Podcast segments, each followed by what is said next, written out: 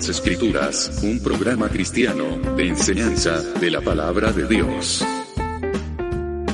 Por el médico cristiano, Dr. Ruby Sáez.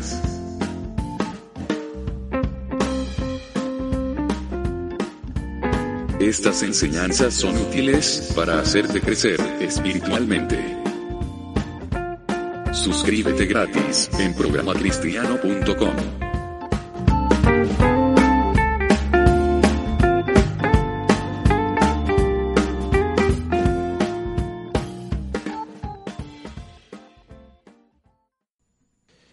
Estábamos en Escudriñando las Escrituras. Hoy con en los controles radiales Álvaro Sáez y me acompaña Benjita Sáez aquí al lado mío para um, hacer un programa más, un programa nuevo de Escudriñando las Escrituras. Estamos en la serie Viendo al Invisible. Y hoy día vamos a hacer el segundo capítulo de esta serie, Viendo al Invisible. Vamos a ir descubriendo cómo podemos ver a, Dios en la creación en muchos lugares. A este Dios invisible que no podemos describirlo porque es tan inmenso, tan, tan majestuoso, tan grande, que nada es semejante a Dios. Hoy día vamos a hacer el capítulo 2 titulado Jesucristo, la imagen del Dios invisible. Hermanos, estamos en un mundo en que parece que todo es tangible, lo que es tangible, lo que es físico, lo que es visible, parece que eso fuera lo real. Y sin embargo, vivimos también de irrealidades, cuestiones que no son reales, cuestiones virtuales. La gente juega juegos de video y combate con guerreros que no son realmente personas pero hay combate con ellos en un mundo virtual que realmente no existe y que está ahí dentro de una computadora solamente, tomando forma y existencia. Nos maravillamos, por ejemplo, que podemos escribir por las redes sociales, mandar memes, chistes, talla, saludos, bendiciones, oraciones, peticiones de oración, etcétera. Y resulta que no vemos cómo llegan esas cosas al celular, abrimos nuestro celular, abrimos nuestro computador y nos aparecen cuestiones que han viajado miles de kilómetros y no supimos cómo viajaron, pero entraron a nuestro celular, a, nuestro computador, en un mundo invisible, igual. Ahora, nuestro Dios es un Dios invisible. Cuando la gente habla de Dios, como que le cuesta relacionar que eso sea verdad. Pero, sin embargo, eh, está seguro de que existen los celulares y los WhatsApp y todas esas cosas porque lo puede tocar, lo puede ver. Bueno, a Dios también se le puede ver, se le puede ver en muchos aspectos. Hoy día vamos a empezar con la primera y la más grande imagen visible del Dios invisible, que es Jesucristo. Por la palabra de Dios sabemos que Dios es invisible, eso lo vimos ya la semana pasada. Dios es espíritu, y los espíritus no son visibles a nuestros ojos. Y si es espíritu, entonces, ¿cómo lo podremos representar? ¿Cómo podrás tú representar a Dios, al Dios que tú crees? ¿Lo, lo puedes representar de alguna forma? Isaías en el capítulo 40, en el versículo 18, dice, ¿a qué pues haréis semejantes a Dios? ¿O qué imagen le compondréis? Nos hace una pregunta. ¿A qué pues haréis semejantes a Dios? ¿O a qué, o qué imagen le compondréis? Un poco para hacernos aterrizar que no hay una imagen que podamos hacernos de Dios o mm, alguna escultura o lo que sea que represente a Dios. Bueno, y así también en Éxodo capítulo 20, versículo 4, dentro de los mandamientos que Dios exige, sus diez primeros mandamientos ahí a la nación de Israel que estaba en el desierto, le dice, no te harás imagen ni ninguna semejanza de lo que esté arriba en el cielo, ni abajo en la tierra, ni en las aguas debajo de la tierra. Dios prohíbe hacerse imagen alguna de algo semejante a lo que esté arriba en el cielo. Claro, está porque los de Israel, este pueblo judío venía de Egipto, donde sí habían una montonera de imágenes y también habían migrado antes de Canaán y donde mm, hay Jacob con su familia, sus 70 acompañantes, y también estaban rodeados de pueblos idólatras que idolatraban imágenes y a, a los cuales le atribuían poderes sobrenaturales.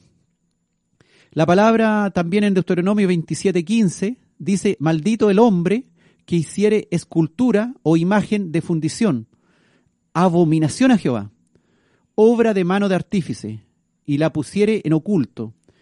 Y todo el pueblo responderá y dirá, amén.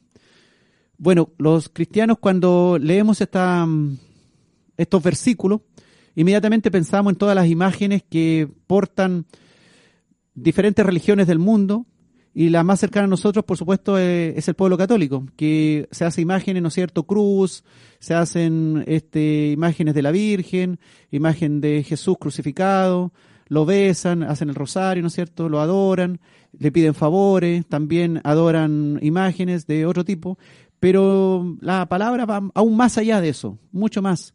No te harás imagen ni semejanza de lo que esté arriba en el cielo, ni abajo en la tierra, ni en las aguas debajo de la tierra. ¿Por qué? Porque volvemos a Isaías 48. ¿A qué pues haréis semejantes a Dios? ¿A qué pues haréis semejante a Dios? ¿O qué imagen le compondréis? No podemos. El hombre en el principio fue hecho a semejanza de Dios.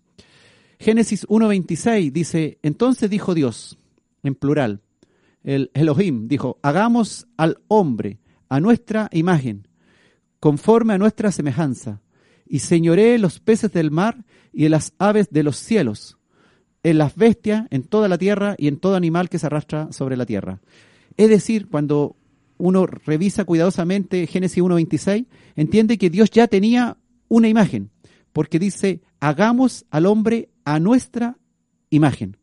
O sea, Dios ya tenía una imagen previa a la creación del hombre, previa a la creación del universo entendemos que Jesús, Jesucristo, ya tenía una imagen antes de la creación del hombre, una imagen que, que hacía visible al Dios invisible de algún modo, aunque no lo podemos comprender realmente. ¿Cómo es posible que en la nada, donde no existía nada eh, en el universo, Dios sí tenía una imagen, había una imagen de Dios en, eh, plasmada ahí en la eternidad? Cuestiones que no podemos comprender, pero ya vamos a ir entendiendo que en la Biblia no siempre podemos comprender muchas cosas, hay muchos secretos, hay muchos misterios. Y se le permitió al hombre, dice, tomar señorío sobre todo el resto de la creación, siendo el hombre la principal obra de Dios, ahí según Génesis 1.26. El hombre es la principal obra de Dios. ¿Sí, Alvarito? Eh, bueno, eh, tú hablabas de eso, de que una imagen de Dios, de que Dios estaba solo, de que no había nada. Eso es una forma de decir, ¿no es cierto? Porque en realidad no sabemos. El otro día, parece que fue el miércoles, discutía con un amigo porque había una imagen de Darwin. ¿Ya? Y yo decía que él había inventado toda, toda esa tontera, pues, Ya, claro, de la... la, Revolución. claro. Y yo dije así como que... Em, eh, sí, si es que él que le preguntara a su mamá si es que cuando él había nacido era un mono. y dijo, no, que lo que pasa era que era un proceso de millones de años. Y de repente me dijo, ¿y, dónde de, ¿y de dónde viene el hombre? De Dios. Y dijo, ay, ya, hijo, entonces... Dijo, ah, pero ¿cómo va a salir de la nada? Así como una cosa así. Y dije, bueno, entonces ¿de dónde venía el mono? ¿De dónde venía el mono? Claro dijo, no, pero que la cuestión, y que el Big Bang, y las partículas, y... claro, él cree que una explosión puede generar leyes y puede hacer cosas perfectas, tan perfectas en la micro y macroestructura. Bueno, eh, eh, es, es la ceguera, la necedad, son los necios. Bueno, todos hemos pasado por ese proceso de ser necios. Creer que una explosión va a crear algo, así como un día me, que alguien podría intentar hacerse una casa haciendo explotar un cerro. Que, explote, un cerro, a ver si se le va a formar una casa con las piedras que explotan. Bueno, por decir algo, ¿no es cierto? bueno, la- eh, decíamos que a imagen de Dios hemos sido creados. Dice Génesis 9.6, confirma esto, el que derramare sangre de hombre, por el hombre su sangre será derramada, porque a imagen de Dios es hecho el hombre. Qué interesante que el hombre fue hecho a imagen de Dios, a esa imagen que Dios tenía antes de la creación, que entendemos nuestro creador que es Jesucristo. Ahora, alguien preguntará, pero ¿por qué damos más importancia al nombre de Jesús que al tetragramatón hebreo sagrado Jehová o Yahvé? Conocemos los famosos testigos de Jehová, que no son, no se llaman testigos de Jesús, ellos se llaman testigos de, de Jehová. Y ellos le dan más importancia al nombre de Jehová que al nombre de Jesús. Es como lo- lo- los judíos que, que no, no, mm, tienen una cosa en la cabeza que no pueden pensar en la, esa, ¿cómo se llama? ¿Trilogía? No tiene... ¿A la Trinidad? Trinidad, eso. El- los, los testigos, sí, los testigos sí. No, no, no lo logran así como dimensionar, pero es que hay muchas cosas increíbles en la Biblia y no... Es que la, la Trinidad está absolutamente experimentada en la realidad y Sí. en los diversos eh, textos bíblicos. No dice la palabra Trinidad, pero ese, ese es un pelo la cola, digamos. Sí. Em, bueno, yo he escuchado, no sé si a usted también le, apare- le- le ha parecido lo mismo, escuchar que de repente em, la gente predica y habla de Jehová, y habla de Jehová y nuestro Jehová Dios y Jehová Dios, y le rinde honor a Jehová por sobre el nombre de Jesús. Dios mismo exaltó a Jesucristo. Fíjese Filipenses 2.9. Dice, por lo cual Dios también le exaltó hasta lo sumo y le dio un nombre que es sobre todo nombre.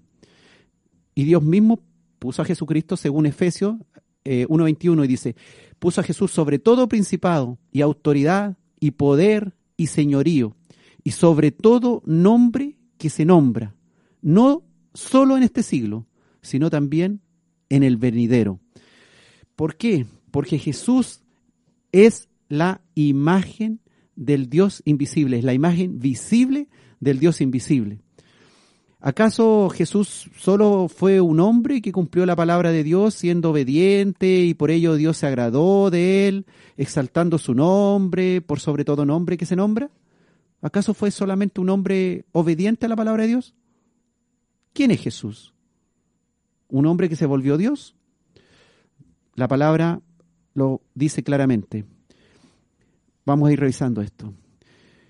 Dios que estaba oculto, este Dios invisible, se nos manifestó a través de Cristo. La plenitud de Dios, el Padre, está oculto en forma humana en la persona en la persona de Jesús. Ahora, ver a Jesucristo es ver a Dios. Verlo a él, ver su vida, ver su obra es ver el amor, la misericordia, la santidad, la justicia de Dios. Jesucristo no fue un hombre más, como dicen algunos herejes. Jesús es Dios, Dios mismo. Por eso que nuestro mensaje tiene que ser cristocéntrico, no jehovacéntrico, porque Jesús representa la revelación de Jehová, Dios al hombre, como alguien más visible, alguien más cercano, como la palabra, el verbo hecho carne, como la palabra, la Biblia, cumplida en acción, hecha en un hombre, en un Dios hombre, que nace entre nosotros de una forma absolutamente sorprendente, inesperada, como naciendo en un pesebre pobre, viviendo como un niño más en una región despreciada como era Galilea, y haciendo una obra inesperada para muchos. Pues ellos esperaban, los judíos, y todavía siguen esperando, un Mesías rey, un Mesías poderoso, eh, que venía a derrotar ejércitos. Juan dice en el capítulo 1, versículo 18, a Dios nadie le vio jamás. El unigénito Hijo que está en el seno del Padre, Él le ha dado a conocer. Pero también, como decíamos la semana pasada, dice Moisés que le vio cara a cara. Entonces, ¿quién tiene la razón? ¿Hay contradicción acaso en esto? Es que al omnipotente Dios, a ese Dios poderoso, majestuoso, inmenso, es más grande de lo que podemos imaginar, nadie la ha visto jamás. Lo que sí hemos visto es a Jesucristo hecho hombre, pero a Jesucristo, imagen del Dios Todopoderoso, tampoco nadie la ha visto. Eso lo vamos a ir comprendiendo según las Escrituras. Nicodemo, por ejemplo, este era un rabino, ¿no es cierto? Era, era un religioso importante, un fariseo importante ahí en los tiempos de Jesús. Cuando visitó a Jesús, le dijo sus pensamientos. Consideraba a Jesús como un maestro venido desde Dios mismo. Él no se daba cuenta que era Dios mismo hecho hombre, sino entendía que era como un maestro venido de Dios. Y dice en Juan 3.2 que vino a Jesús de noche, ahí es medio escondido para que no se dieran cuenta que él siendo un religioso, fariseo, judío, estuviera de algún modo apoyando a Jesús. Dice que vino de noche y le dijo, rabí, que significa maestro, sabemos que has venido de Dios como maestro, porque nadie puede hacer estas señales que tú haces, todos estos milagros, si no está Dios con él hacía una declaración importante para nosotros. Dios con Jesús, que nos recuerda el famoso Emanuel, Dios con nosotros, cuando el ángel le anuncia el nacimiento de Jesús. Juan, capítulo 14, versículos 8 al 11, tenemos otro diálogo. Felipe, el discípulo, frente a Jesús le dice, Señor, muéstranos el Padre y nos basta. ¿Y qué le dijo Jesús? ¿Tanto tiempo hace que estoy con vosotros y no me has conocido, Felipe? Y eso les pregunta a algunos que creen otras cosas. Muéstranos a Jehová y nos basta. Y Jesús le responde, ¿tanto tiempo hace que estoy con vosotros y no me has conocido? Dice Jesús, el que me ha visto a mí, ha visto al Padre. ¿Cómo pues dices tú, muéstranos el Padre? ¿No crees que yo soy en el Padre y el Padre en mí? le dijo Jesús. Las palabras que yo os hablo, dijo Jesús, no las hablo por mi propia cuenta, sino que el Padre que mora en mí, Él hace las obras. Creedme que yo soy en el Padre y el Padre en mí. De otra manera, le dijo Jesús, creedme por las mismas obras. O sea que este Jehová del Antiguo Testamento ahora tiene un nombre por sobre todo nombre, su nombre es Jesús. Es el Padre en él y él en el Padre. Hay gente que cree que el Padre, el Padre se llama Jehová y el Hijo se llama Jesús. Y fíjate que eso es una confusión tremenda, porque en Jehová eh, también está Jesús y en Jesús también está Jehová, porque es, es el nombre dado en el Nuevo Testamento por el cual todas las naciones serán benditas realmente y sobre todo principado y autoridad y poder tendrá y señorío y sobre todo nombre que se nombra, no solo en este siglo, sino también en el venidero. Juan en el capítulo 12, versículo 45, dijo Jesús, y el que me ve, ve al que me envió. Entonces, cuando tú ves a Jesús y ves su obra, te das cuenta que es Dios, que es el Padre entendido como Padre e Hijo en una sola persona, unidos tan íntimamente que muchas veces hasta nos cuesta separar. Por eso es justificado de repente que se rían y que algunos digan que es una herejía hablar de una Trinidad eh, tan diferente, o sea, porque en realidad son tres personas, porque personas les decimos, porque no sabemos cómo decirlo en realidad, son tres en uno, pero los tres no están totalmente separados, divorciados unos de otros, sino que están tan unidos el Padre, Hijo y Espíritu Santo, que son un solo Dios. Todos sabemos que representan a Dios, el Padre, el Hijo y el Espíritu Santo, pero son uno solo Dios, un solo Dios. No es que aquí hayan tres dioses. Aunque en el hebreo cuando se escribe, se escribe en plural, y Elohim significa dioses. Y, pero dioses en un dios, una cosa así. Es difícil de comprender, pero Bueno, eso es lo que dice la Escritura. Y nosotros, si somos enviados por Jesucristo a predicar su Evangelio, si nosotros somos realmente enviados por Él al mundo, debe el mundo ver en nosotros a Cristo. Y el mundo debe exclamar lo mismo que dijo Jesús en Juan 12:45. El que me ve, ve al que me envió. Y esa es la gran misión tuya y la misión mía, por supuesto, de que el que te ve, vea al que te envió. Y el que te envió fue Jesús. Jesús envió a sus discípulos a predicar el Evangelio a toda criatura, a toda lengua, tribu y nación. Y el mundo debe ver eso, debe ver en nosotros al que nos envió. Igual como sucedió con Cristo, que al ver sus obras la gente se daba cuenta que había poder de Dios en él, como dijo Nicodemo. Sabemos que has venido de Dios como maestro, porque nadie puede hacer estas señales que tú haces si no está Dios con él. Dios que es amor hizo comunicable, por ejemplo, audible, visible su invisibilidad, hizo visible, audible su amor a través de la persona de su Hijo Jesús estando acá en la tierra.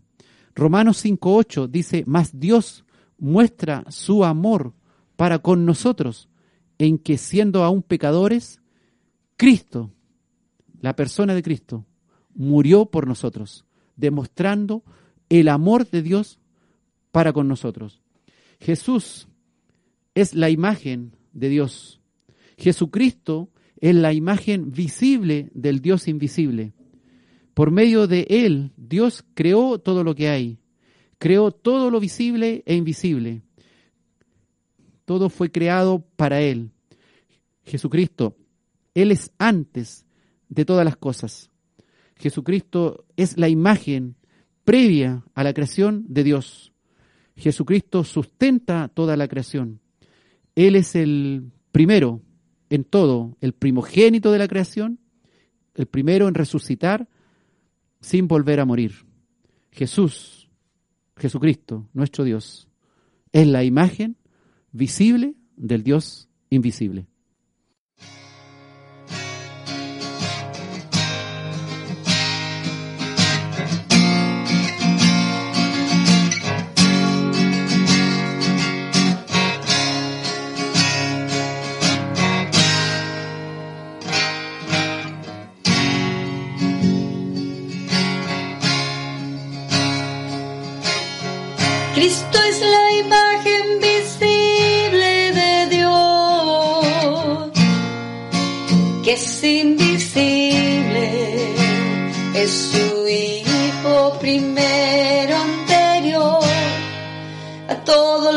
Lo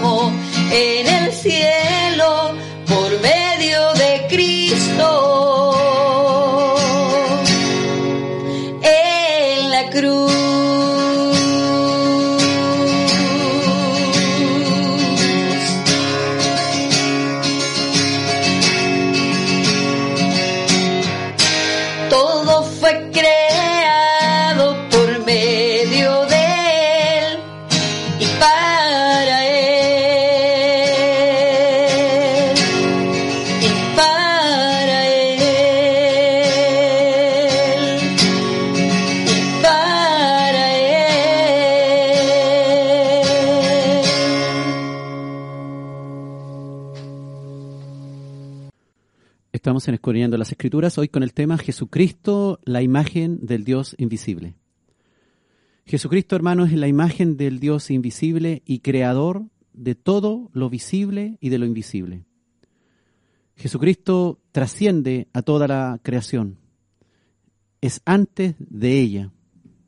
Solamente Cristo es la imagen sustancial y perfecta del Dios invisible que refleja adecuadamente las infinitas perfecciones de este Dios maravilloso, majestuoso, invisible, haciéndolas visibles a través de su humanidad, que nosotros podemos leer, que nosotros podemos escudriñar en los evangelios.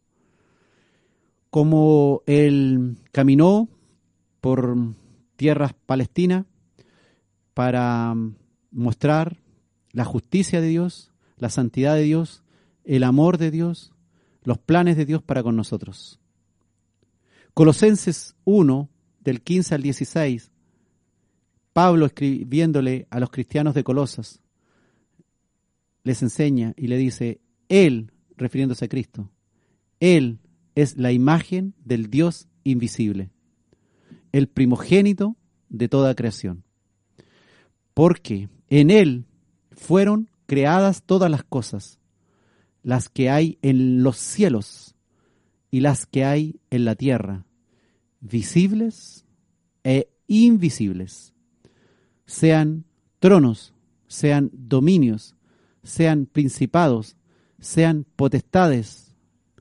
Todo fue creado por medio de Él y para Él. Estos versículos son tremendos. Aquí está la explicación de muchas cosas.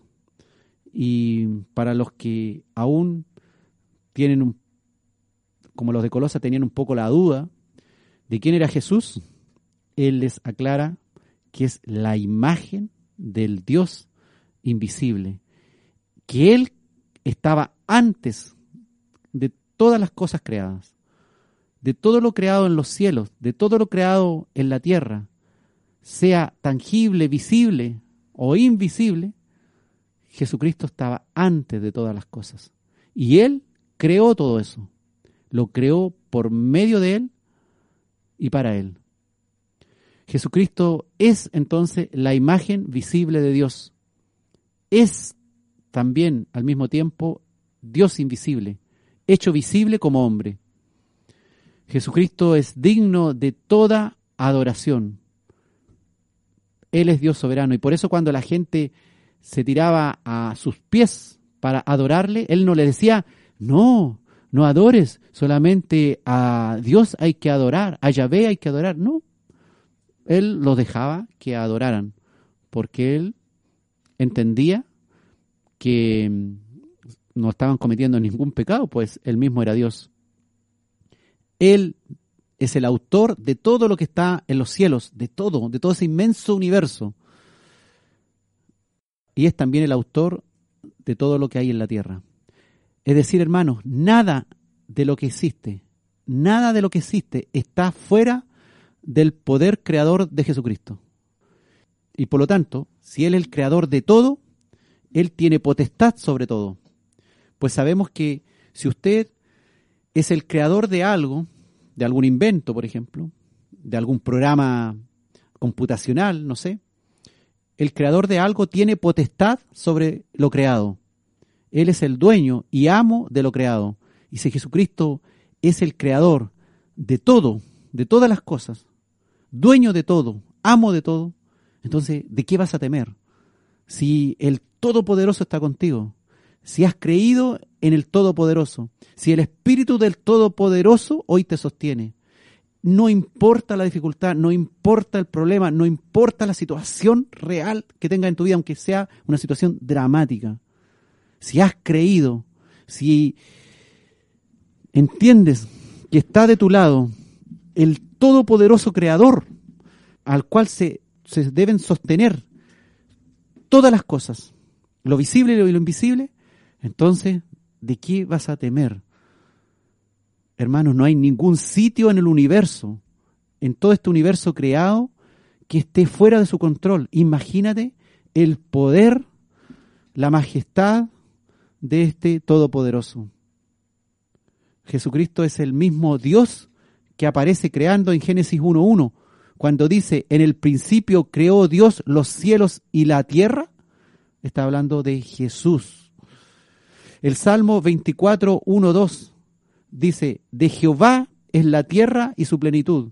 Y en ese Jehová está Cristo, incorporado, por supuesto, en la palabra Jehová. De Jehová es la tierra y su plenitud, el mundo y los que en él habitan, porque él la fundó sobre los mares y la firmó sobre los ríos. Fíjate que el Salmo 24, 1, 2 dice eso. Y Colosenses 1, 15 y 16 dice, porque en Él, en Cristo, en Jesús, fueron creadas todas las cosas, las que hay en los cielos y las que hay en la tierra, visibles e invisibles. Y tú cuando comparas estos dos versículos, está hablando exactamente de la misma persona. O sea, no de la misma persona, del mismo Dios, digamos. Está hablando del mismo Dios. Y el mismo Dios es Jesús. Entonces, cuando habla de Jehová, que de Jehová es la tierra y su plenitud, el mundo y todos los que en él habitan, está hablando de Cristo porque en Él fueron creadas todas las cosas, las que hay en los cielos y las que hay en la tierra, visibles e invisibles. Como dice Salmos 24, 1, 2, porque Él la fundó sobre los mares y la firmó sobre los ríos. Jesús, la imagen del Dios invisible. Colosenses 1.17 dice, refiriéndose a Cristo, Él es antes de todas las cosas y todas las cosas en Él subsisten. O sea, no es que Jesús creó todo esto, sino que en Él, en Cristo, subsiste todo esto. Por eso que el infierno entendemos que es un lugar donde de algún modo la gente va a tener que seguir existiendo, pero sin el sustento divino. No sé cómo será, algo así entendemos, aunque nadie podría eh, sustentar con la escritura esto, pero es como vivir sin, Dios, una cosa así. Por eso es tan dramático. Toda nuestra vida, tu corazón, desde el movimiento de tus manos, tus ojos, lo que escuchas, todo de algún modo está siendo sustentado por Dios, aunque no creas. Porque Él sustenta todas las cosas que Él creó. Pedro afirma que Jesucristo es el autor de la vida, ahí en Hechos 3.15. El apóstol Pedro dice esto, dice, matasteis al autor de la vida, a quien Dios ha resucitado de los muertos, de lo cual nosotros somos testigos. Este Dios es complejo, es majestuoso, no lo podemos llegar a entender. Pero la palabra dice que Jesús es el autor de la vida. Entonces, cuando en biología o en ciencias te enseñan que la vida no fue creada, sino que surgió espontáneamente, es una herejía del porte de un buque.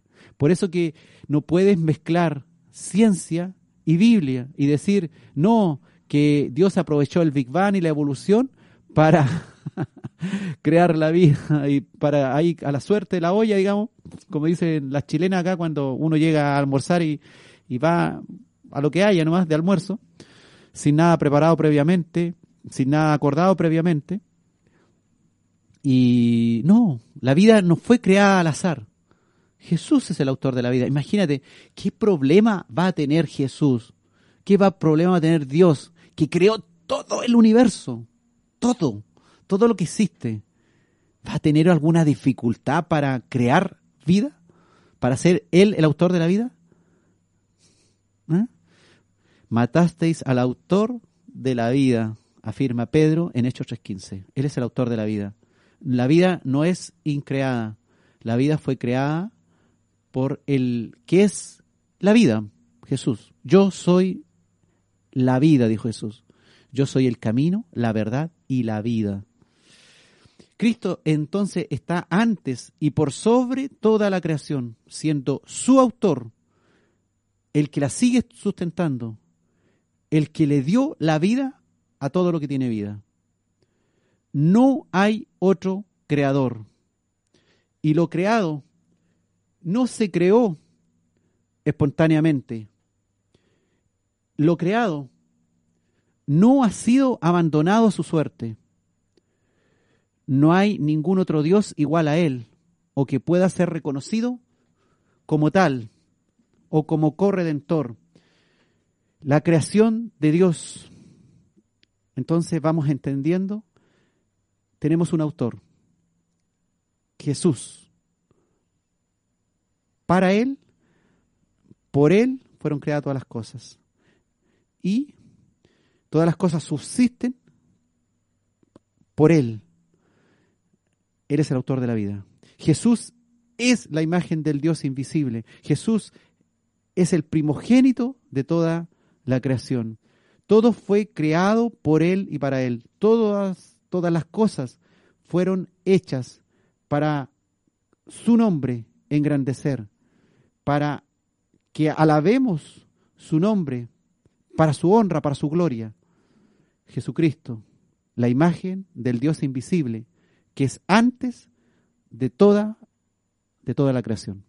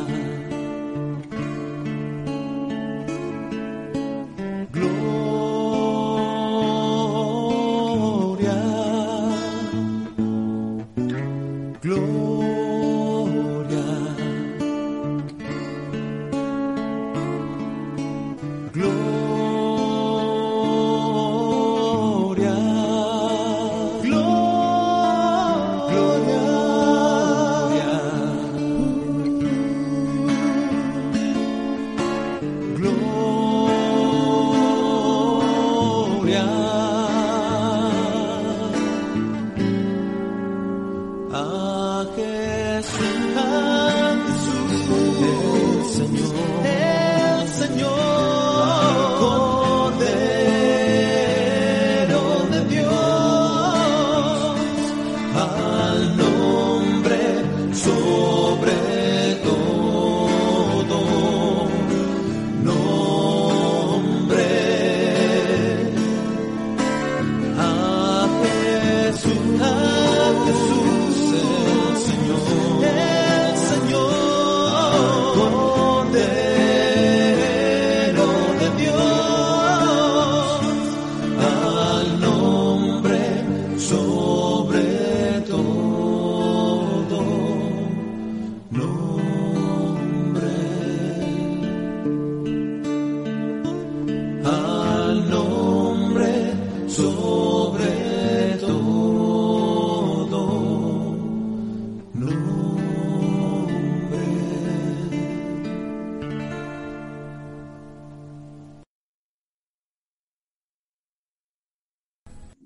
Estamos en Escudriñando las Escrituras, hoy con el tema La imagen del Dios invisible. Recuerden que estamos en una nueva serie que se llama Viendo a la Invisible, este es el capítulo 2.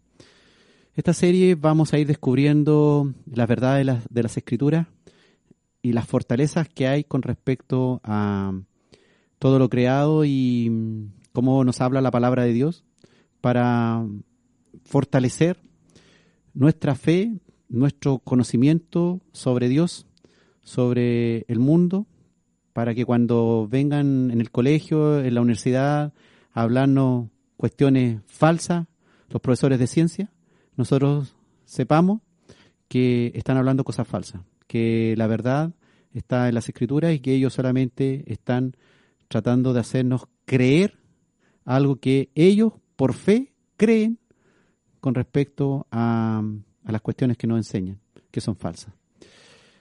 Así que es fundamental que no se pierda esta serie, sobre todo si usted tiene jóvenes ahí en su casa o, o es joven y de algún modo está siendo bombardeado con respecto a cuestiones científicas de que la palabra de Dios está errada y que lo otro sí que es verdadero. Vamos a ir descubriendo, vamos a ir descubriendo al enemigo cómo eh, está diciendo cada tontera para tratar de engañar a los cristianos. Y lamentablemente hay algunos que, debido a su ignorancia de las escrituras, mm, caen y terminan hablando cosas tan tontas como creer que Big Bang, evolución y Biblia es compatible.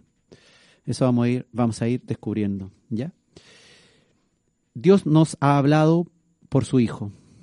Claramente entendemos que Dios nos habla en las Escrituras a través de su Hijo. Hebreos 1, del 1 al 3. Dice, Dios habiendo hablado muchas veces y de muchas maneras en otro tiempo a, a los padres por los profetas, en estos postreros días nos ha hablado por el Hijo, a quien constituyó heredero de todo y por quien asimismo y por quien asimismo hizo el universo, el cual siendo el resplandor de su gloria y la imagen misma de su sustancia, siendo Jesús el resplandor de su gloria y la imagen misma de su sustancia, y quien sustenta todas las cosas con la palabra de su poder. Quien sustenta todas las cosas con la palabra de su poder. Habiendo Jesús efectuado la purificación de nuestros pecados por medio de sí mismo, se sentó a la diestra de la majestad en las alturas. ¿Quién es el resplandor de la gloria de Dios? Jesús. ¿Quién es la imagen misma de la sustancia? No sé cómo llamarla, la Biblia la llama sustancia. Es Jesús. ¿Quién sustenta todas las cosas con la palabra de su poder? Jesús. ¿Quién efectuó la purificación de nuestros pecados por medio de sí mismo? Jesús. ¿Quién se sentó a la diestra de la majestad de las alturas? Jesús. De acuerdo a nuestros conocimientos, hermano. Algo invisible no puede resplandecer, como dice acá, siendo el resplandor de su gloria. ¿Cómo algo invisible puede resplandecer? ¿Cómo el Dios invisible puede decir que Jesús es el resplandor de, el resplandor de su gloria? Pero fíjate que Dios derriba todos esos argumentos que se levantan contra nosotros o contra Dios. Como dice 2 Corintios 10:5, derribando argumentos y toda altivez que se levanta contra el conocimiento de Dios. Y esto haremos en esta serie, derribar argumentos y toda altivez que se levanta contra el conocimiento de Dios. Claramente nosotros, nuestra mente, nuestra razón no puede comprender muchas cosas. No estamos capacitados ni habilitados para eso. Sabemos sí que el resplandor de su gloria quiere decir que es algo fogoso, eh, una luz que proviene de un cuerpo luminoso e intenso. Pero ¿a qué se estará, se estará refiriendo realmente que Jesús es el resplandor de la gloria de Dios y la imagen misma de su sustancia? Pablo en Colosenses 1.15, decíamos, dice que Jesús es la imagen del Dios invisible. Y Juan, el apóstol, ahí en Juan 1.18, dice que a Dios nadie le vio jamás. Es decir, Juan también dice que Dios es invisible. Pero la escritura nos dice que Jesús, hecho hombre, es la imagen misma de la sustancia y es el resplandor de su gloria. Primera de Timoteo 6:16 dice, el único que tiene inmortalidad, refiriéndose a Cristo, que habita en luz inaccesible. Jesús, como decíamos, estaba antes de todo lo creado. Y Él tiene inmortalidad y habita en luz inaccesible, a quien ninguno de los hombres ha visto ni puede ver. ¿Cómo es esto? Está hablando de Cristo. A quien ninguno de los hombres ha visto ni puede ver, al cual sea la honra y el imperio sempiterno. Amén. Y eso lo dice Pablo a Timoteo, asegurando que ninguno de los hombres ha visto ni puede ver. Y está hablando de Jesús. Pero ¿y el Cristo que vieron? Por eso que se levantaron herejías diciendo que Jesús realmente no había sido hombre acá en la tierra. Y por eso que Pablo muchas veces tiene que hablar que sufrió en la carne Cristo, para dejarnos claro que Jesús realmente fue hombre, que nació de mujer, que fue niño, que siendo niño a los 12 años estuvo ahí discutiendo con los rabinos del templo. La gloria de Dios muestra toda la deidad de Dios muestra la naturaleza de Dios. Eso es la gloria de Dios. Es cuando Dios muestra todos sus atributos, como el amor, la santidad, su justicia, su poder, su ira, etc. La gloria en el Antiguo Testamento significaba un peso, algo que tiene honor, que tiene valor. El Salmo 19.1 dice, los cielos cuentan la gloria de Dios y el firmamento anuncia la obra de sus manos. Qué gran peso es decir que los cielos, todo lo que hay, visible e invisible, fue creado por Dios. Qué inmensa majestad y poder. ¿Es complicado para Dios llenar un planeta en seis días? Eh, ¿Llenar un universo incluido? ¿Crear la tierra y los cielos en seis días? ¿Quién se puede oponer a eso? ¿Quién puede cuestionar eso? Y decir, no, fueron millones de años. ¿Quién puede decir eso? Si nadie ha vivido millones de años. A lo más, los más viejos en nuestros días viven 100 años. Y el más viejo que está ahí en la escritura, Matusalén, 969 años. Los cielos cuentan la gloria de Dios. Cuánta inmensidad, majestuosidad, que desconocemos está ahí en los cielos. Ahí nosotros vemos solamente las estrellas, el firmamento. Anuncia la obra de sus manos. Los cielos cuentan lo honorable, el peso de Dios, el precio, lo digno de Dios al haberlo creado todo. Dice Éxodo 33, 18. Él entonces dijo, Moisés le dijo, te ruego que me muestres tu gloria. Y responde en Éxodo 33, 20. Dijo más, no podrás ver mi rostro, dijo Dios, porque no me verá hombre y vivirá, refiriéndose a la inmensidad de este Dios. No hay hombre que pueda resistir vivo al ver a Dios en su sustancia, en su resplandor, no sé cómo definirlo, en su toda majestad. A lo más podemos estudiar a Cristo en el Evangelio. Y algún día, de algún modo, estaremos con Él. Podemos sentir hoy día su presencia. Tú puedes sentir en tu corazón, en tus sentimientos, ahí escondidito, el Señor. Cuando le oras, cuando le dices, Padre, ayúdame, necesito de ti, estoy en problemas, sácame esta angustia, sácame este llanto contenido, hazme perdonar, Señor. Dame fuerzas para perdonar. Dame fuerzas para olvidar.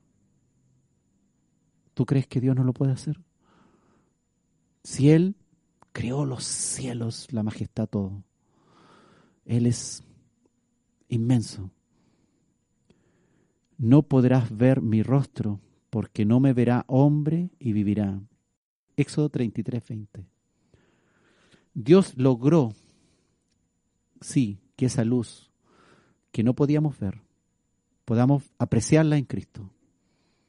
Y al mirarlo a Él, a Jesucristo, miramos a Dios. Ah, Claramente entendemos, es como una versión simplificada de Dios para poder comprender en nuestra naturaleza carnal. Comprender su amor, comprender su santidad. Hasta nos resulta imposible poder comprender, por ejemplo, que Jesús estuvo 33 años en esta tierra pisándola, desde siendo desde niño, y nunca cometió pecado. O sea, a cualquiera dice, ¿será posible que un niño no cometa ningún pecado? ¿Que un adolescente no cometa ningún pecado? Ninguno. Es Dios Todopoderoso. ¿Qué no podrá hacer Él? Por eso que hay algo, si tú quieres reprobar un examen de teología, tienes que decir, Dios necesita. Reprobado. Dios no necesita nada. Él es todopoderoso. ¿Quieres reprobar algún día un examen de, de teología? Predica. Dios necesita de ustedes. No conoces a Dios. No conoces el poder inmenso de Dios. Es lo único que uno podría decir con respecto al que está diciendo eso, que Dios necesita algo. O que Dios no puede hacer tal cosa. No es que Dios no puede, Dios puede todo, es el Todopoderoso. Que no lo quiera hacer es diferente. Pero que no pueda, fíjate cómo es derrotado Satanás. Jesús no le pone un dedo encima a Satanás. ¿Quién ata a Satanás en el Apocalipsis? Un ángel. No necesita más. Tiene que ir Jesús y luchar con Satanás y estar en una, en una, ahí eh, arriba, en un andamio, luchando a espada con Satanás. No. Satanás es un ser creado. Es malo como el puré de caca, como digo yo. Pero es un ser creado. Te ha hecho mucho daño, Satanás. Sí, a mí también. Pero ahora estamos del lado del Todopoderoso, Jesucristo. Él es el verbo. Él es la palabra de Dios en acción.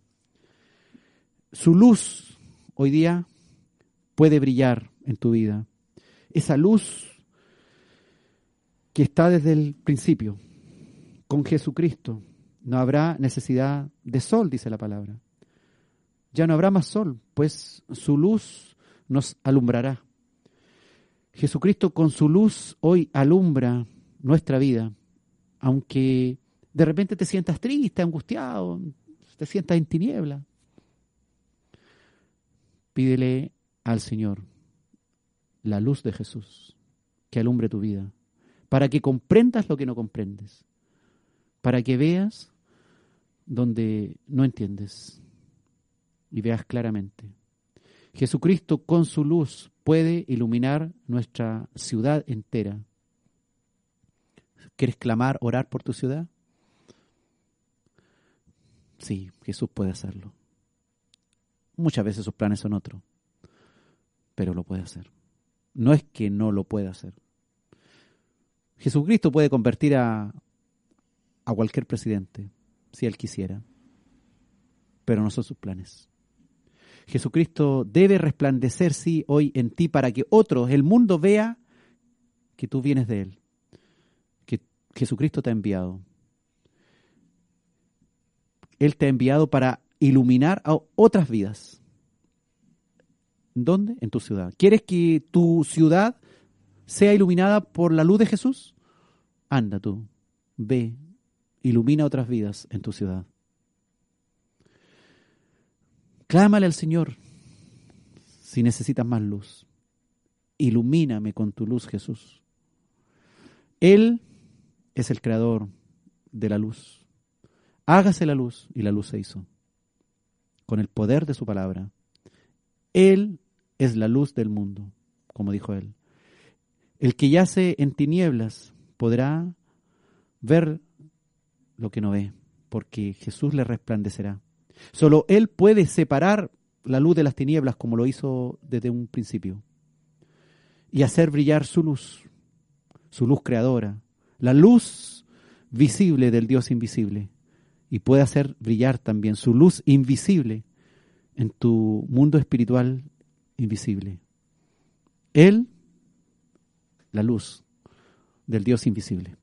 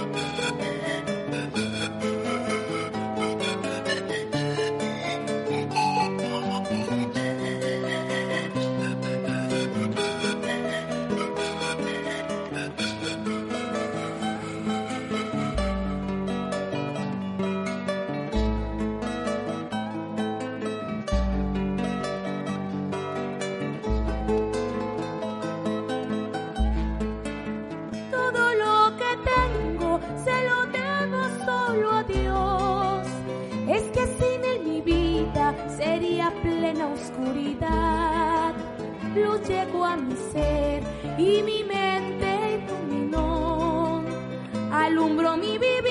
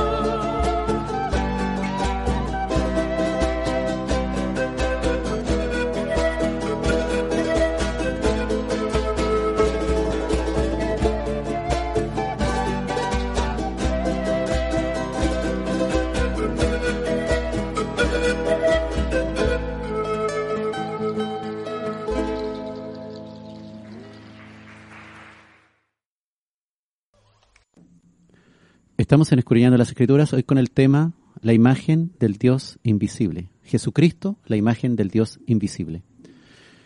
Y está con nosotros también un viejo amigo, Malicio Carnales. Benjita, ah, vino a verte Malicio Carnales. Malicio, Hola, bueno, yo eh, eh, estaba escuchando el programa. A mí me enseñaron que... Oh, tengo el Benjita ahí. Oh, oh, Benjita, ¿cómo le va, caballero? Benjita, oh, ¿cómo dijo que le iba? Bien. Bien, eso. En eh, todas las pruebas del colegio nota 7. Oh, qué estupendo. ¿Y cómo va la escuela dominical? Bien. Bien. ¿Va a la escuela dominical usted o no? Un día de dos días no fui. Uno porque andaba en Quillón y otro porque porque anduve enfermo. Eh, ¿Dos días en todo un año? ¿sí? Oh, mira, sí, oh, sí, justamente. Eh, Se lo pasa yendo a, a, a la escuela dominical, él no se la pierde, porque en el colegio le enseñan puras cosas feas de- en contra de la Biblia. Todavía es chiquitito, sí, está en primero básico, ¿verdad? Sí. Cuéntale. Sí. ¿En qué cursos vas? Primero básico. Em, primero básico A. Em, Te hacen ciencias, ¿verdad? sí. Yo ya. Claro, Alvarito también está en séptimo básico, ahí sí que le hacen ciencia y le hablan de todas estas cosas. Bueno, yo cuando era chico también, igual fui, a la escuela.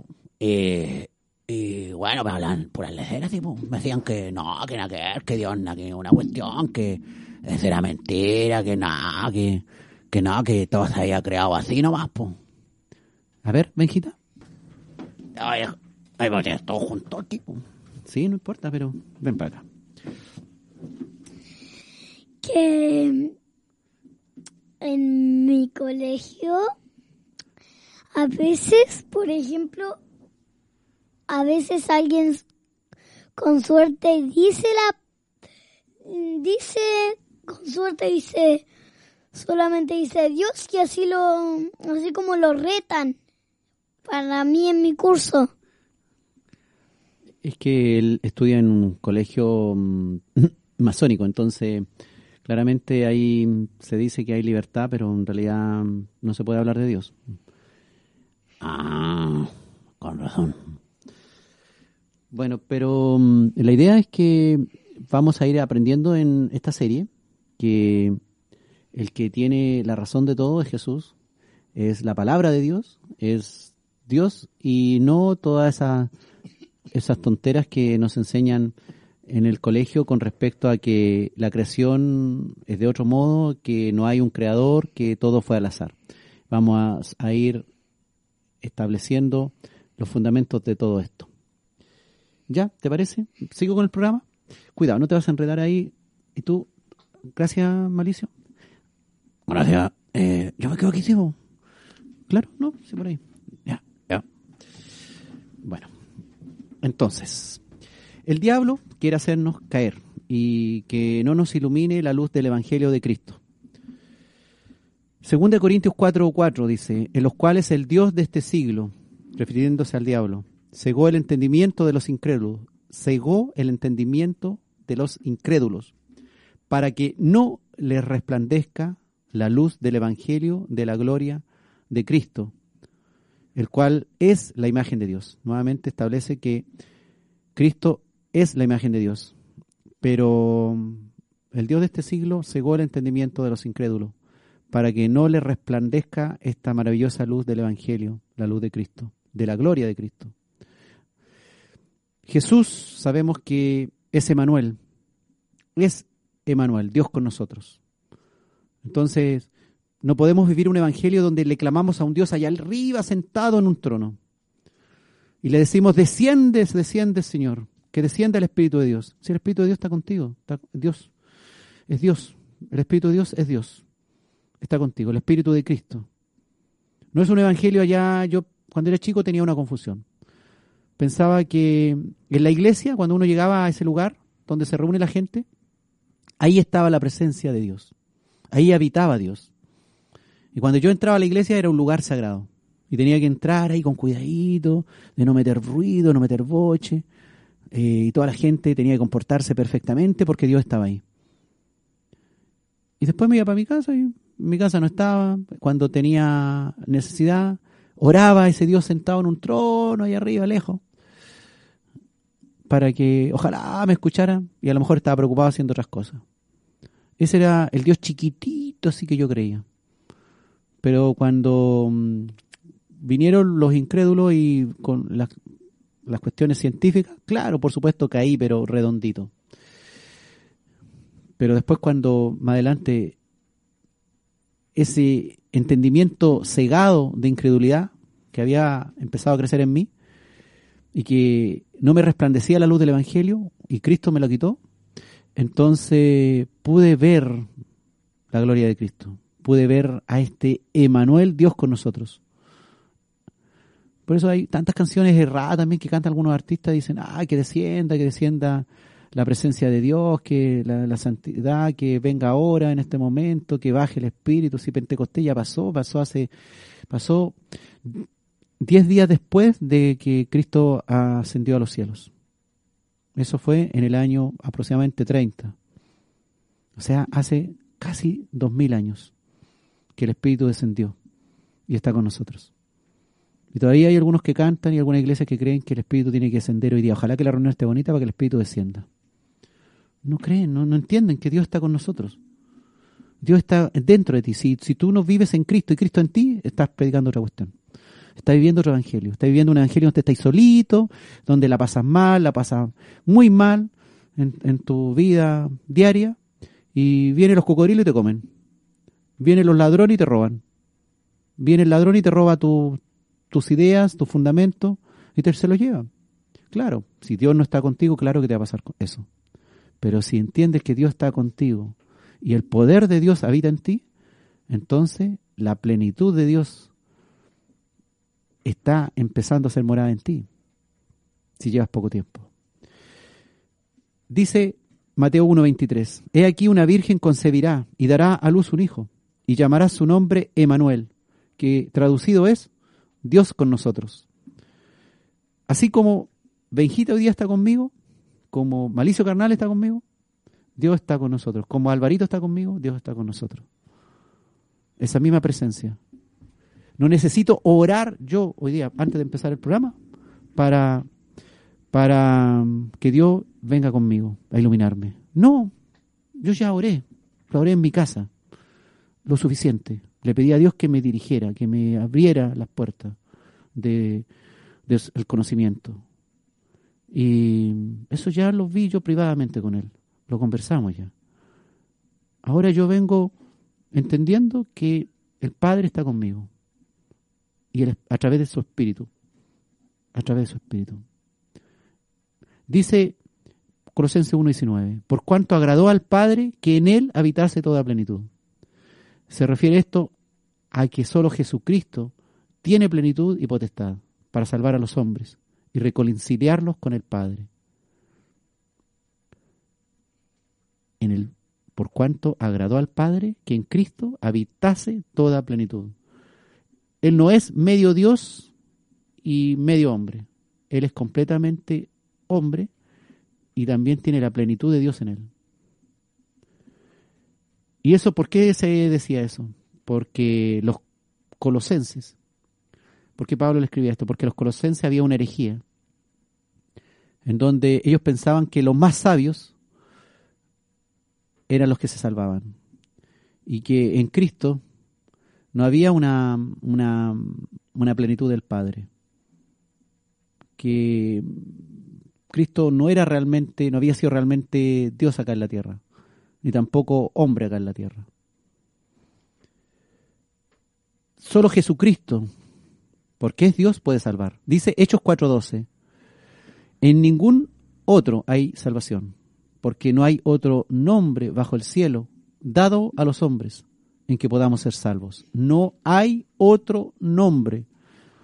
No hay otro nombre bajo el cielo dado a los hombres en que podamos ser salvos. No es que el Dios de los musulmanes, el Dios de los fulanos de allá, el Dios de los sutanos de acá, todos se van a salvar como alguno en buena onda le dicen a los otros creyentes en su, en su diversa fe.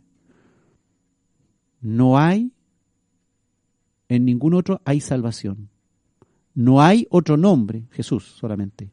No hay otro nombre bajo el cielo dado a los hombres en que podamos ser salvos. No hay salvación de otra manera.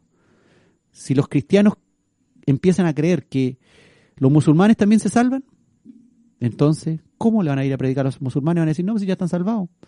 Con su Dios luna se salvan, con su Alá, su Dios luna. Ese no es, no es Jehová, no es Cristo. Ellos no, no, sirven a Dios, eh, al Dios verdadero. Ellos sirven a un Dios falso. Por eso es necesario que nosotros lo miremos con, con pena, con misericordia y, y de algún modo hayan eh, musulmanes que se vayan salvando y que vayan entendiendo esta verdad. Como hay algunos pocos en el mundo que se están salvando. Gracias al mensaje evangelístico que están llevando estos evangelistas misioneros internacionales. Isaías 45, del 21 al 22, dice, proclamad y hacedlos acercarse y entren todos en consulta. ¿Quién hizo oír esto desde el principio y lo tiene dicho desde entonces, sino yo Jehová? Y dice Jehová, no hay más Dios que yo, Dios justo y salvador. Ningún otro fuera de mí. Está hablando Jehová. Mirad a mí y sed salvos. Jehová Salvador. Todos los términos de la tierra sed salvos, porque yo soy Dios y no hay más. Eso dice Jehová en Isaías 45, 21 al 22. Dice, proclamad y hacedlo acercarse y entren todos en consulta. ¿Quién hizo oír esto desde el principio y lo tiene dicho desde entonces, sino yo Jehová? Y no hay más Dios que yo, Dios justo y salvador. Ninguno otro fuera de mí. ¿Y qué dice Hechos 4.12? Refiriéndose a Jesús. En ningún otro hay salvación, porque no hay otro nombre bajo el cielo dado a los hombres en que podamos ser salvos. Junta estos dos versículos. ¿Quién es Jehová? Jehová es Cristo, también. ¿Mm? ¿Te das cuenta? Jehová también, en, dentro del nombre Jehová está Cristo. Está el Padre, el Hijo, está el Espíritu Santo. Por eso que puede decir ciertamente, yo Jehová, no hay más Dios que yo. Dios justo y salvador, el único. No hay ninguno otro fuera de mí. Y después Hechos 4.12 habla de Cristo y dice que no hay en ningún otro salvación, porque no hay otro nombre bajo el cielo dado a los hombres en que podamos ser salvos. Así que hablemos de Jesús, ¿no? Testigos de Jesús, testigos de Cristo. En el mismo nombre de Jehová estaba Cristo. Cuando estaba Jehová creando, cuando estaba Jehová dándole las leyes, los mandamientos, ahí estaba Cristo, también dándole las leyes y los mandamientos. El Dios de los musulmanes, hermano, es distinto en sus características a nuestro Dios. los millones de dioses hindúes no se parecen en nada al único y sabio Dios, Jesús. Dios es inmortal, como dice la palabra. El único que tiene inmortalidad en 1 Timoteo 6:16 dice eso. ¿Cuántos de los dioses de los pueblos paganos se mueren y están en la tumba? ¿Cuántos de los santos hombres de Dios muertos, la gente le pide favores y están muertos? Ellos no son Dios, no te pueden hacer favores. Solo Dios. Dios no necesita ayuda. Es Dios todopoderoso, creyó los cielos y la tierra. No necesita de, de un hombre, más encima muerto, que le ayude en su tarea. Él no necesita nada, es Dios. Él permite cosas porque se agrada en que su nombre sea exaltado, porque finalmente Él lo hace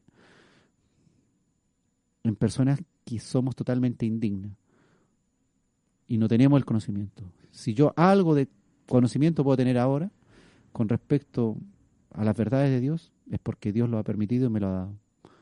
Solo imposible. Dios es inmortal y esto lo distingue de los seres corruptibles, mortales, que son adorados en el mundo entero por los hindúes y por otros cristianos equivocados. Dios es invisible para demostrar que pertenece al mundo invisible y para distinguirlo de las cosas visibles. ¿Qué imagen, decíamos al principio, me podrás hacer, dice el Señor?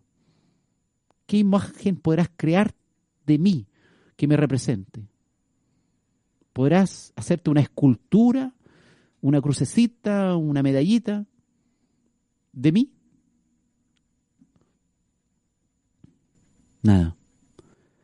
Y hablando del Rey de Reyes y Señor de Señores, Pablo, ahí en 1 Timoteo 6:16, el único que tiene inmortalidad, que habita en luz inaccesible, Jesús, a quien ninguno de los hombres ha visto ni puede ver, al cual sea la honra y el imperio sempiterno. Amén. Está hablando de Cristo, pero a un nivel majestuoso que nosotros no podemos ver.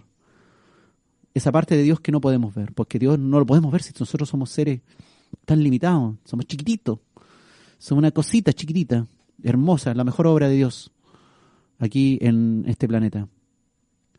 Porque estamos hechos a su imagen, solamente por eso, a la imagen de Dios. El único que tiene inmortalidad es Cristo, en su plenitud como Dios. Y por eso dice que a Jesucristo ninguno ha visto ni puede ver. Porque en su dominio de Todopoderoso no. Ahí no, no, no podemos. Es inaccesible. Habita en luz inaccesible. Por eso el amor de Dios de mostrarnos, mostrarse a nosotros y hacerse hombre y venir a salvarnos. Grande su amor. No necesitaba hacerlo, pero lo quiso para que su nombre fuera honrado, para venir a salvar almas perdidas y hacerlo con su Espíritu Santo, con su Hijo primero, eh, muriendo en la cruz, en la forma de hombre, y segundo, dejándonos el Espíritu Santo, el mismo, en nosotros, 24 horas, 7 días a la semana. 1 Timoteo 1 y 17 dice, por tanto, al Rey de los siglos, al inmortal e invisible, a este aoratos, como decíamos la semana pasada, aoratos en el idioma griego, a este invisible, al único y sabio Dios, sea honor, sea la gloria por los siglos de los siglos. Amén. Pues Él no perecerá jamás. Él es eterno, es invisible, pero se hizo visible en Jesús. Hay un solo Dios, el mismo Jehová del Antiguo Testamento, un solo Dios. El mismo Jesucristo en el Antiguo Testamento, un solo Dios. No todas las religiones, hermano, hablan de esto. No todas las religiones hablan de Cristo. No todas las religiones hablan de Jesús. El único nombre dado a los hombres en el que podamos ser salvos. No hay otro nombre. No se salvan con ningún otro. No todos. Por lo tanto, los que creen en un Dios inventado llegarán al Padre. Solamente lo hacen a través de Jesús. Como dijo Jesús, Juan en 14:6, Jesús dijo, "Yo soy el camino, el único, la verdad, la única, y la vida, autor de la vida. Nadie viene al Padre, viene incluyéndose él, nadie viene al Padre sino por mí. Soberano Dios, que ha hecho las cosas así, complejas, nos cuesta entender. Él lo ha tratado de hacer sencillo, él lo ha hecho sencillo, de una manera de un lenguaje que nosotros podamos comprender en parte. Hay muchas cosas que, wow, nos quedan muy grandes. No podemos. Jesucristo es Dios omnipotente y en su omnipotencia no lo podemos ver. Pero a Jesucristo hecho carne, que vino a nosotros, que resucitó de entre los muertos, a ese sí que le vimos. Él, el que le veremos, que tiene escrito en su muslo, Rey de reyes, señores de señores. A Él sea el honor, el imperio, la alabanza, y exaltado sea Jesucristo, nuestro Señor, mi Dios, tu Dios.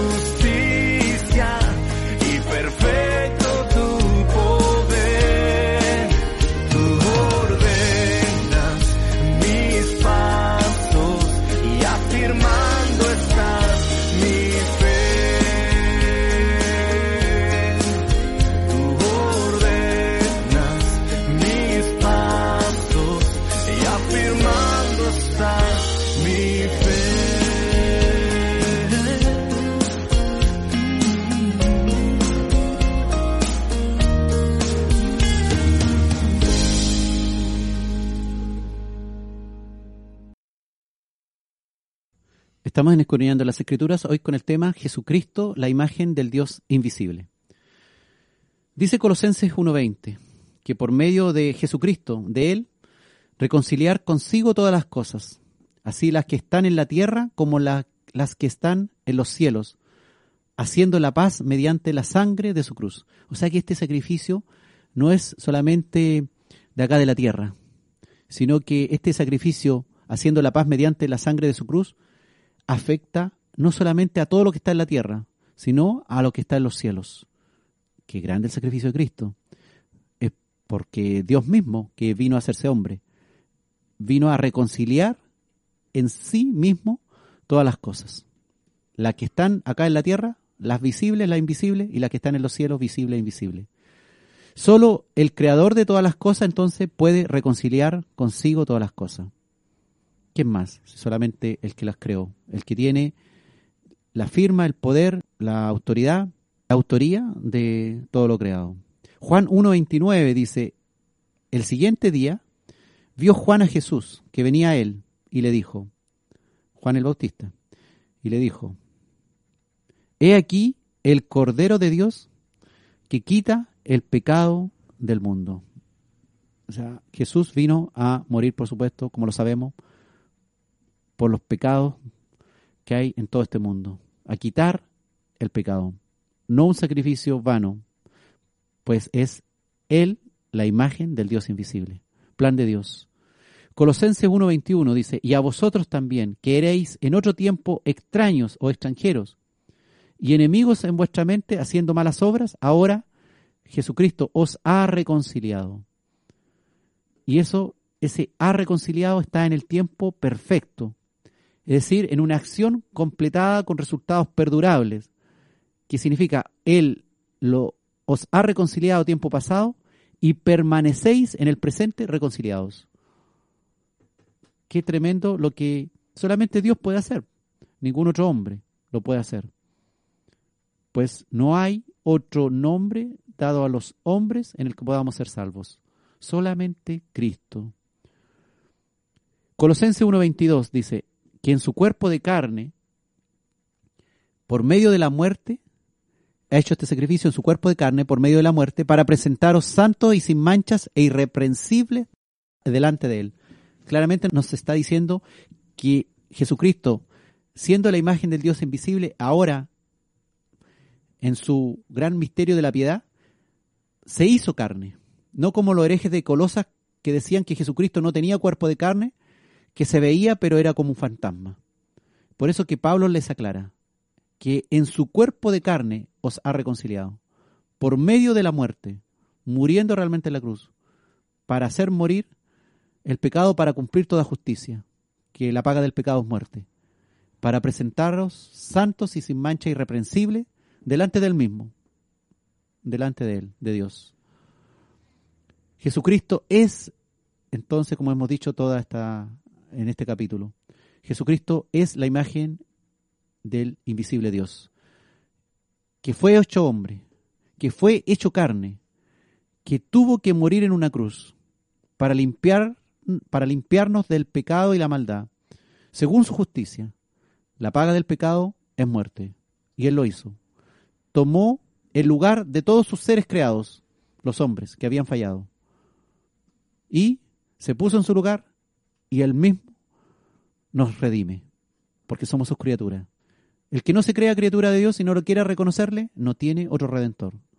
Llegará algún día a la presencia de Dios, recibirá juicio de condenación. No quiso aceptar el único comodín que era salvarse de toda una vida pecaminosa, que era Cristo siendo el mismo Dios, no quiso que el mismo juez lo salvara, no quiso que el mismo abogado lo salvara, el abogado único celestial, tendrá que irse según la sentencia que le llegará por no haber reconocido la obra maravillosa de este Dios invisible.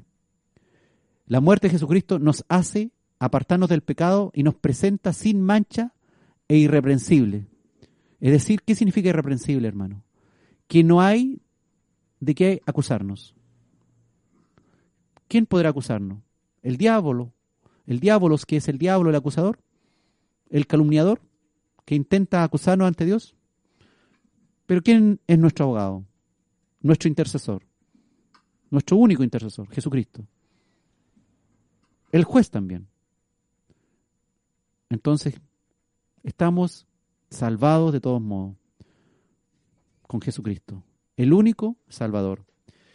Entonces, rindamos alabanza al Dios Creador, que este Dios Creador, este Dios invisible, que se hizo visible hace dos mil años, este Jesús, que murió en una cruz, en una cruz maldita, se hizo maldito por nosotros, por tus pecados, por mis pecados. Y hoy te ha reconciliado y te sigue reconciliando con Él mismo, en su cuerpo de carne, que lo ofreció por medio de la muerte para presentarte, para presentarme, santo y sin mancha, irreprensible delante de Él. Nadie nos puede acusar. Él, hermano, ha borrado tus pecados. Él, que se, el mismo que se levantó en la resurrección para mostrar el amor del invisible Dios hacia ti. El Padre, el Padre lo ha exaltado al más alto lugar por este sacrificio. Debemos darle gloria a todo nivel, a Jesucristo, la imagen del Dios invisible. Solo Él es digno de ser alabado, pues Jesús, Jesús, es la imagen de Dios desde antes de la creación. Y el hombre fue creado a imagen de Dios. Y esta imagen de Dios se hizo visible. Mostró este Dios inaccesible, que habita en luz inaccesible que nadie lo puede ver. Se ha mostrado a los hombres, ha mostrado su amor, para que nosotros podamos alabarle y decirle, solo tú eres digno, solo tú eres Dios, el único, nuestro Salvador. Gloria a tu nombre Jesús.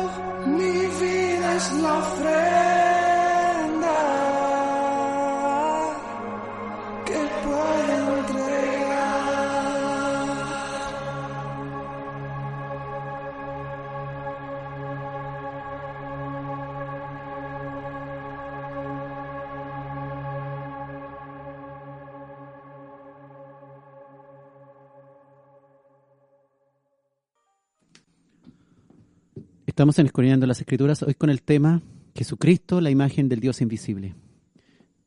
Jesucristo es la palabra de Dios. Él es el verbo hecho carne, el que habitó entre nosotros, según dice ahí Juan 1, del 1 al 5.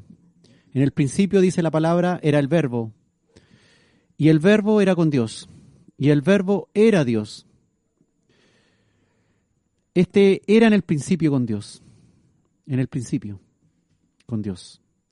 Todas las cosas por Él fueron hechas, dice Juan ahora. Y sin Él nada de lo que ha sido hecho fue hecho. Está hablando de Jesús. En Él estaba la vida antes de la creación. Por eso es el autor de la vida. Por eso que Él es el autor de la vida, porque en Él estaba la vida. Tiempo pasado, antes del principio. Y la vida era la luz de los hombres. Y Él los iluminó. Iluminó las tinieblas. La luz en las tinieblas, dice, resplandece. Y las tinieblas no prevalecieron contra ella. Y creó. Qué hermoso. Y después salvó. Juan 1 del 9 al 13 también dice, aquella luz verdadera, aclara quién es, que alumbra a todo hombre, venía a este mundo. En el mundo estaba y el mundo por él fue hecho. Nuevamente lo vuelvo a decir. Jesucristo el Creador. Pero el mundo no le conoció. A los suyos vino y los suyos no le recibieron. Más a todos los que le recibieron, a los que creen en su nombre, les dio poder, les dio potestad de ser hechos hijos de Dios, los cuales no son engendrados de sangre, ni de voluntad de carne, ni de voluntad de varón, sino de Dios. Qué hermoso, qué hermosa descripción de Cristo.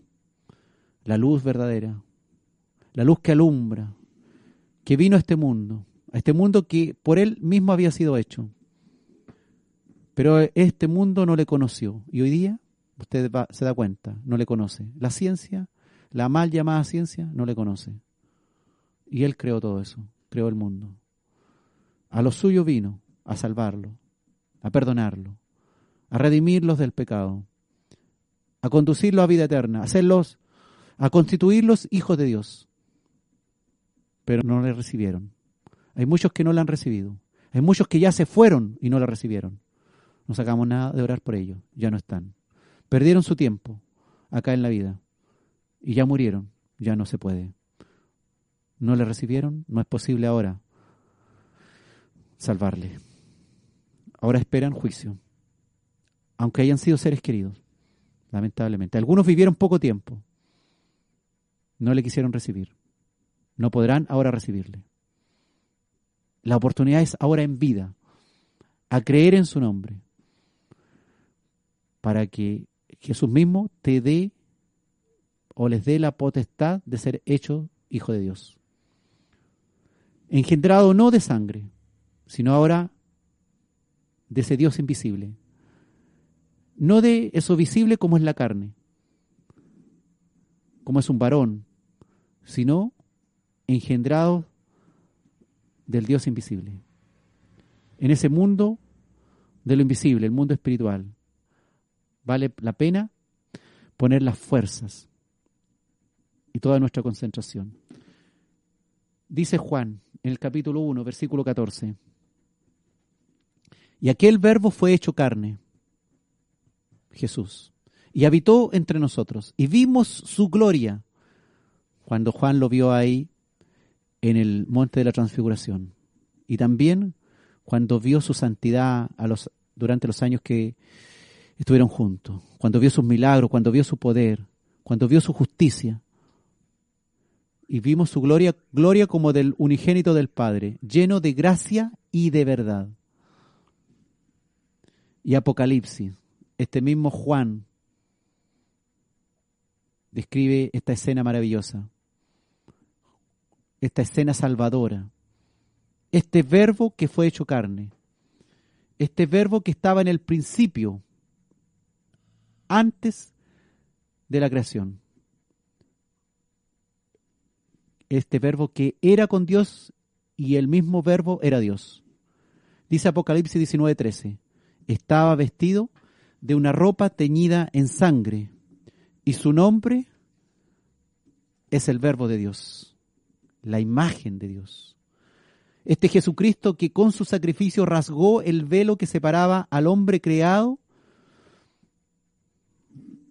de él por el pecado, estaba separado. Que se había separado de su creador Dios. Jesucristo rasgó ese velo. Y ya no hay una cortina que separe a Jesucristo de su criatura, el hombre. Jesucristo, Dios eterno, santo.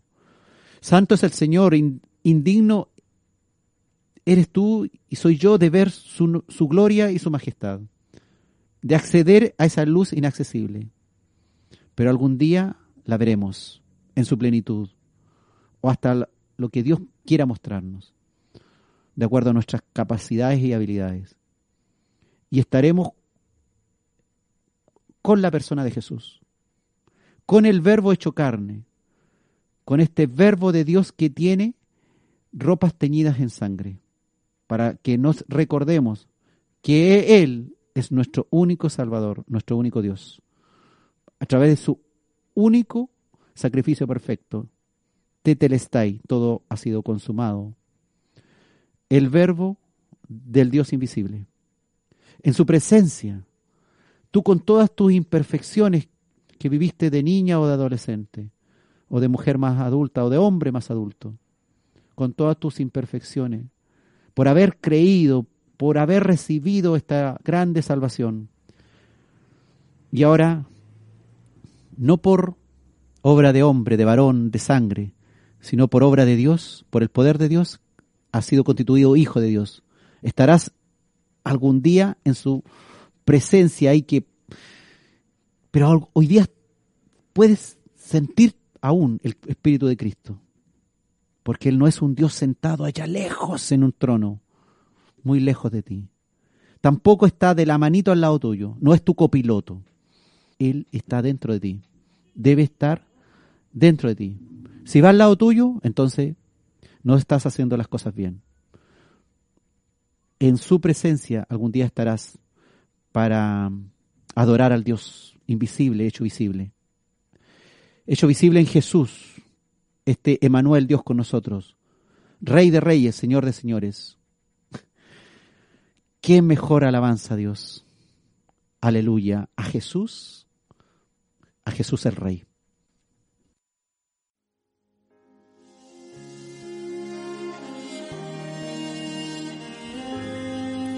No hay dónde escondernos de ti. Así que sé con seguridad que estás aquí, Señor. Ven, Señor. Ven, Señor.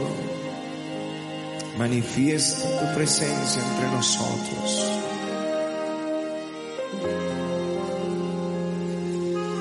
Oh Jehová, me has